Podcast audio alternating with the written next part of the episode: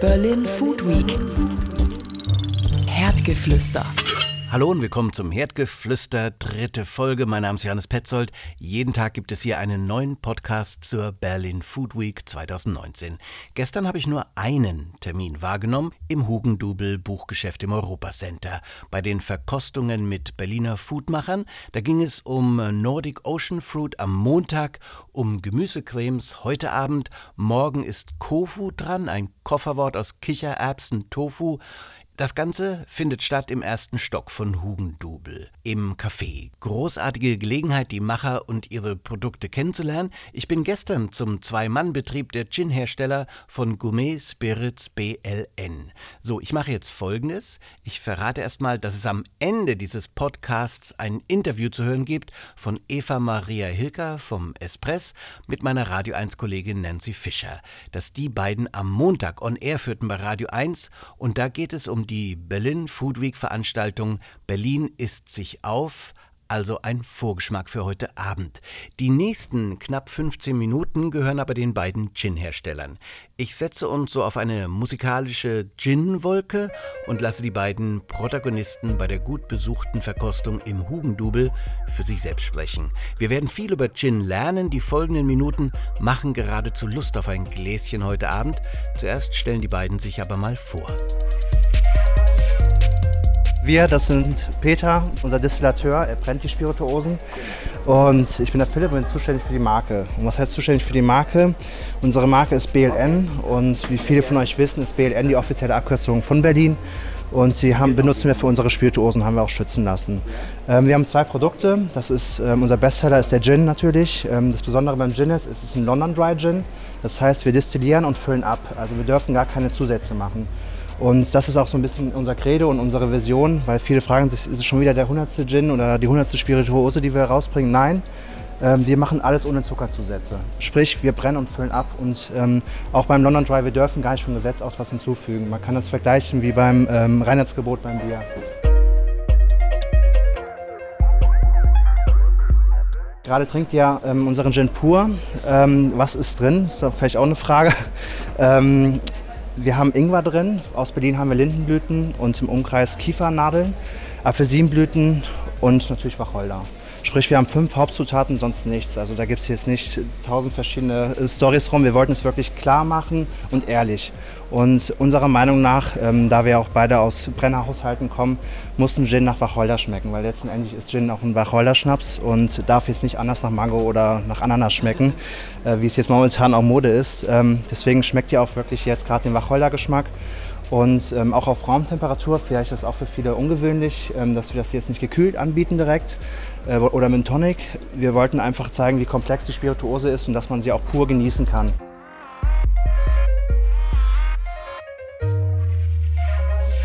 Ist euch das aufgefallen von der Klientel? Ihr seid äh, überwiegend äh, weiblich nachgefragt. Ist das typisch für Gin?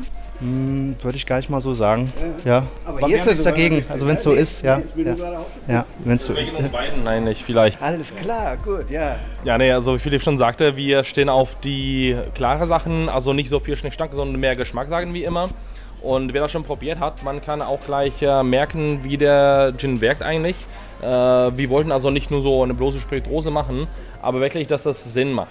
Und ähm, Sie können jetzt spüren, äh, wie sich äh, die leichten Noten durch quasi so einen Film auf der Zunge durchsetzen. Und dadurch äh, bleibt der Gin deutlich länger präsent im Geschmack. Und äh, das entsteht auch davon, dass wir vorher, bevor wir das äh, so in diese Richtung destilliert haben, haben wir über 200 Kräuter destilliert, separat. Und haben wir versucht, wie die äh, separat schmecken, dann mit dem Mischen, wie das, wie das zusammen einfach passt. Und dann nach fast einem Jahr haben wir äh, die fertige Rezeptur herausgebracht und so unser London Dry Gin aus Berlin destilliert. Ja, natürlich, Anfang waren, waren viele Fragen auch, ähm, äh, ist das wieder so ein Gin auf dem Markt? Weil natürlich, wir sind nicht vor zehn Jahren gestartet, aber natürlich, äh, wir bringen Berlin nach vorne, stolz auch mit den Rohstoffen, die hier vom Umland sind und äh, da sollte auch der Geschmack stimmen. Also wir sind nicht nur so diese äh, Marketingfiguren, die hinten fremden Produkten stehen, aber vor allem jemand, der das mit äh, Herz macht und äh, wir wollen den Kunden einfach beizubringen, wie das beim Destillieren ist und wie das eigentlich schmecken soll.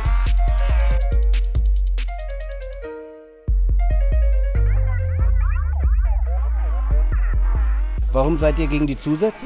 Also ganz einfach, wir wollen einfach äh, nur die Natur in ein Glas widerspiegeln. Wenn man die Kräuter destilliert, man zieht die Aromastoffe davon heraus und der Alkohol ist nicht nur, ja, um lustig zu werden, sondern das konserviert die alle Aromen und die wollen das so weiterleiten. Und dazu braucht man nicht jetzt die Zusätze, weil man kann die Sachen originell da haben. Und das wollen wir zeigen, wie das puristisch originell schmeckt. Das, was wir jetzt zeigen, wollen wir ja einfach ze zeigen, wie das dann funktioniert. Jetzt zum Beispiel mit dem Eisansatz können wir ja sehen, wie das trüb ist, weil die bestimmten Stoffe, die lösen sich nicht im Alkohol, aber im Wasser schon. Und äh, so kommen ganz andere Aromen dann hoch. Und äh, ihr könnt das jetzt merken, der Gin wird deutlich äh, erdiger äh, zu spüren, weil die leichten Stoffe wie Lindenblütenöl oder diese Kieferblütenöl, das, das löst sich im Wasser, aber da bleibt immer stark Ingwer und Wacholder und deshalb ist das mehr erdisch.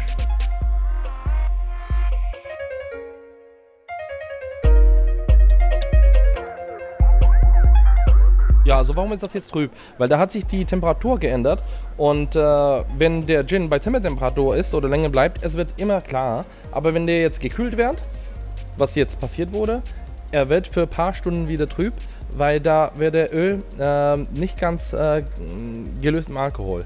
Aber weil das so ist, es wird wieder klar, es schmeckt immer gleich, aber da ändert sich nur die Struktur besser von innen. Und das, äh, wie ich schon meinte, kann man so erkennen, die gute Gins, Absinths oder die Osos, äh, weil da merkt man, wie sie die Öle lösen oder lösen nicht. Und natürlich, wenn man, äh, wenn man irgendwo hört, da ist genug Wacholder drin und dann gibt man ein bisschen Eis dazu und es wird nicht trüb, ja, es ist ein bisschen anders. Okay. Auf jeden Fall ein Qualitätstest auch mit dem Eis. Ja, natürlich. Also so kann man das äh, auch sagen. Natürlich, wenn jemand andere Art von Gin hat, nicht London Dry, wo immer viel Wacholder ist, dann muss man das nicht machen. Aber dann erwartet man von einem Gin, dass es eher dann ähm, so am Rande äh, Gin ist und nicht der klassische, typische London Dry ist wir wollen zeigen, dass man sich so eine Rosé-Gin zu Hause zubereiten kann, ohne künstliche Zusätze. Man hat einfach so einen guten Gin, paar Hibiskusblüten, man schwingt ein bisschen um und man hat Gin Rosé mit leicht geändertem Geschmack. Das sind wirklich einfach getrocknete Hibiskusblüten? Ja, nichts anderes. Kriegt man in jedem Reformhaus und äh, ja, so ist das ganz easy und man braucht keine Zusatzstoffe in der Art, wie man das äh, in der Industrie oft sieht.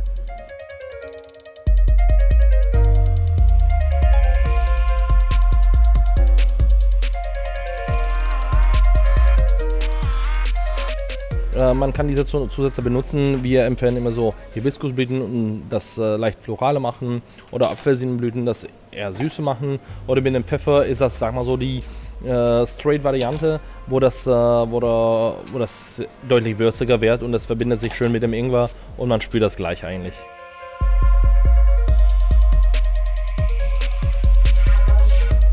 BL Engine, also ist die offizielle Abkürzung von Berlin, deswegen nennen wir es auch Berlin Gin.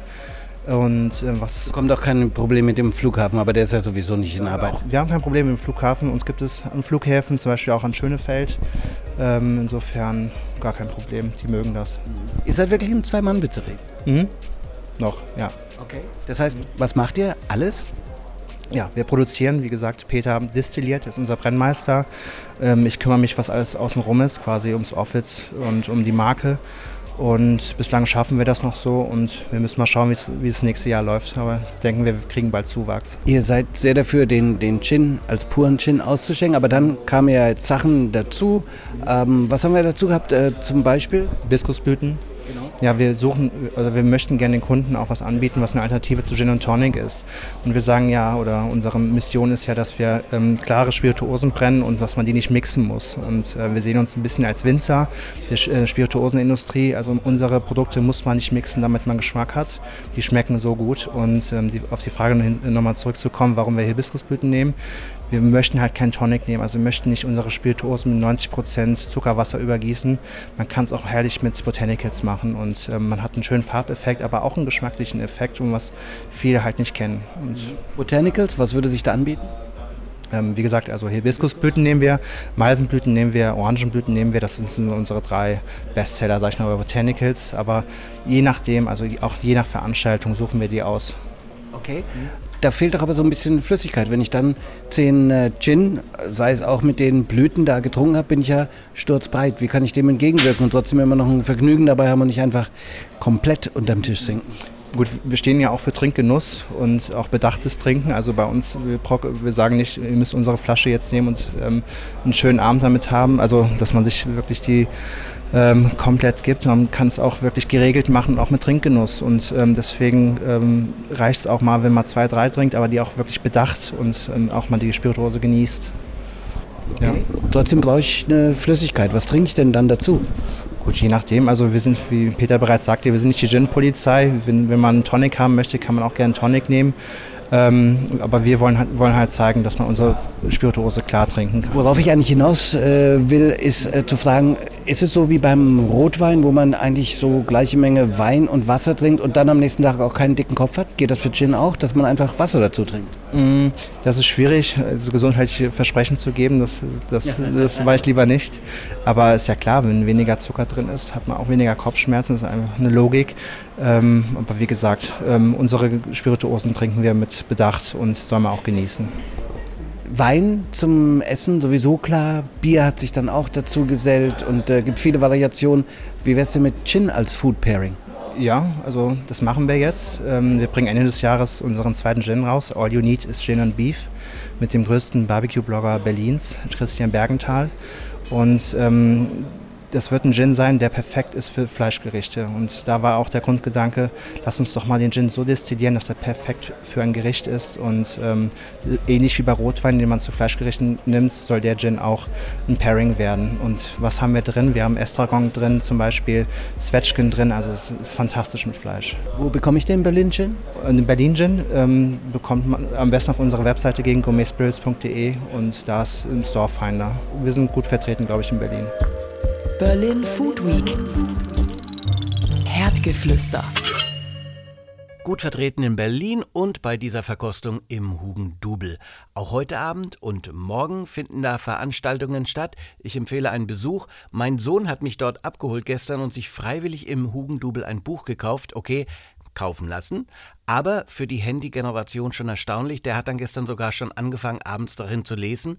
Irgend so eine Krimi-Geschichte. Aber ich schweife ab, sorry. Heute Abend heißt das Thema, die Stadt ist sich auf, ausverkauft und daher bieten sich die kommenden fünf Minuten an, schon mal reinzuhören, um wenigstens zu erfahren, was da genau passiert.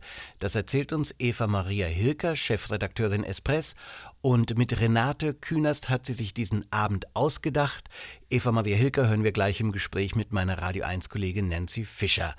Eine Aufzeichnung vom Montag on Air bei Radio 1. So, wie es war, was heute Abend passiert, erzähle ich morgen dann von der Veranstaltung. Jetzt also erstmal die Vorschau fürs gemeinsame Herdgeflüster. Bedankt sich hier schon mal Johannes Petzold. Koji Fermentationsworkshops, die Foodtour Berlin der 20er Jahre, intergalaktische Pralinenwelten, dazu gibt's Filme übers Essen im Kino und viele, viele andere Programmpunkte. Ab heute bis zum Sonntag können Sie all das erleben bei der Berlin Food Week, die Gastroszene der Hauptstadt Hauptstadt. Die feiert sich da eine Woche lang selbst. Sie können mitfeiern und jede Menge neuer Food-Trends auch testen. Ein alter und trotzdem immer wieder auch neuer Trend ist dabei das Regionale in der Küche.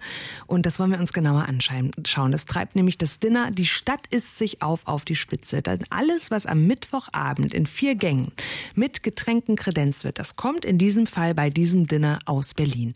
Eva Maria Hilker muss uns das jetzt mal erklären. Sie ist nämlich die Herausgeberin und Chefredakteurin der Food-Zeitschrift Espress und sie hat sich dieses Dinner mit ausgedacht. Schönen guten Morgen, Frau Hilger. Guten Morgen, hallo. Wie wird das denn erstmal umgesetzt? Also sprich, was von Berliner Feldern oder Gewächshäusern landet da auf unseren Tellern? Also wir haben verschiedene kleine Bauernhöfe hier in der Stadt, was auch immer sehr unterschätzt wird. Man denkt immer irgendwie, Berlin hat nicht mehr so viel, aber das gibt reichlich.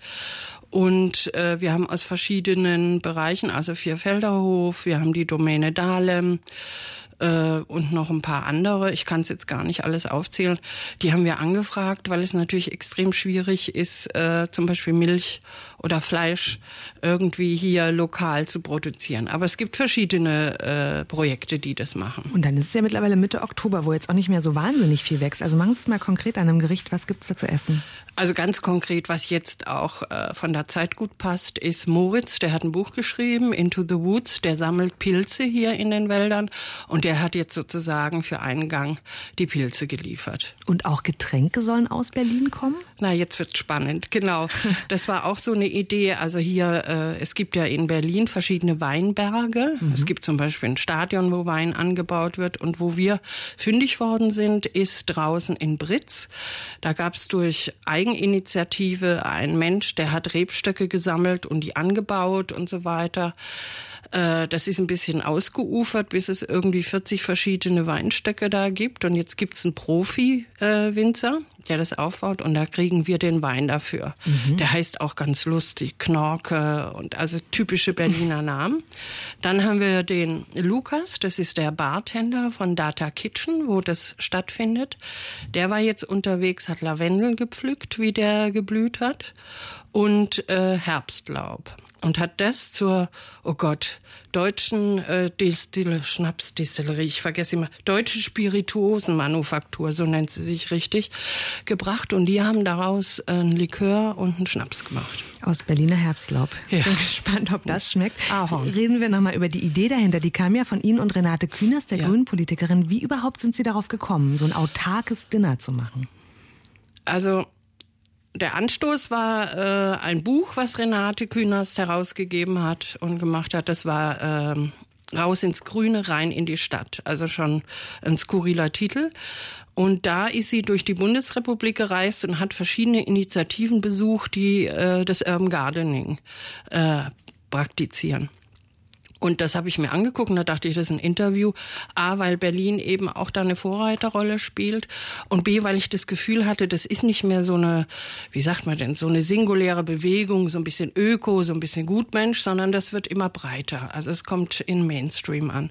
Und dann haben wir uns so unterhalten und dann kam natürlich die Frage auf, kann sich so eine Stadt überhaupt selbst ernähren? Hm. Kann sie jetzt nicht. Also eine Stadt wie Berlin oder auch Potsdam kann sich überhaupt nicht von ihren eigenen Produkten Produkten ändern. Da brauchst immer noch die Massenproduktion. Aber einfach mal zu beweisen, was alles geht in der Stadt, also wie wir produzieren können und was für ein Qualitätsbewusstsein wir darüber auch bekommen können, indem wir einfach nur auf dem Balkon Basilikum, Minze, Tomaten, Bohnen, Zucchini, Kürbis kann man auch auf dem äh, Balkon züchten. Das heißt, unsere Ansprüche an Lebensmittel, an das, was da produziert wird, wird auch angemessener und größer. Und die Agrarindustrie kann nicht immer behaupten, wir Städter wüssten nicht mehr, wie es geht, sondern ich glaube, wir wissen sehr gut, wie es geht und was uns schmeckt und was uns nicht mehr schmeckt. Und dann gibt's ja auch noch Brandenburg rundherum, da kann man auch noch eine ganze ja, Menge genau. anbauen. Wir haben es eben auf die Spitze getrieben. Natürlich ist es auf Dauer unglaublich wichtig, dass die Stadt mit dem Land zusammenarbeitet. Und das war ja auch der Anstoß dieses Dinners, dass wir sozusagen die, die, die wie sagt man, die, das Qualitätsbewusstsein auch wieder schärft. Dass, wenn man in Brandenburg einen Bauern, von dem die Produkte holt, auch weiß, was steckt da alles mhm. an Arbeit dahinter. Heute startet die Berlin Food Week und eine Veranstaltung von vielen im Laufe dieser Woche heißt Berlin isst sich auf. Ein Dinner übermorgen Abend am Mittwoch mit vier Gängen und Getränken, komplett aus Berliner Anbau. Und zwar in der Data Kitchen in der Rosenthaler Straße. Kostet 80 Euro, wenn man da teilnehmen möchte für diese vier Gänge. Und wir haben darüber gesprochen mit Eva Maria Hilker, der Chefredakteurin der Berliner Gastrozeitung Espress. Vielen Dank für Ihren Besuch. Danke. Das war Herdgeflüster, der offizielle Berlin Food Week Podcast mit Johannes Petzold. Morgen wieder neu ab 11 Uhr.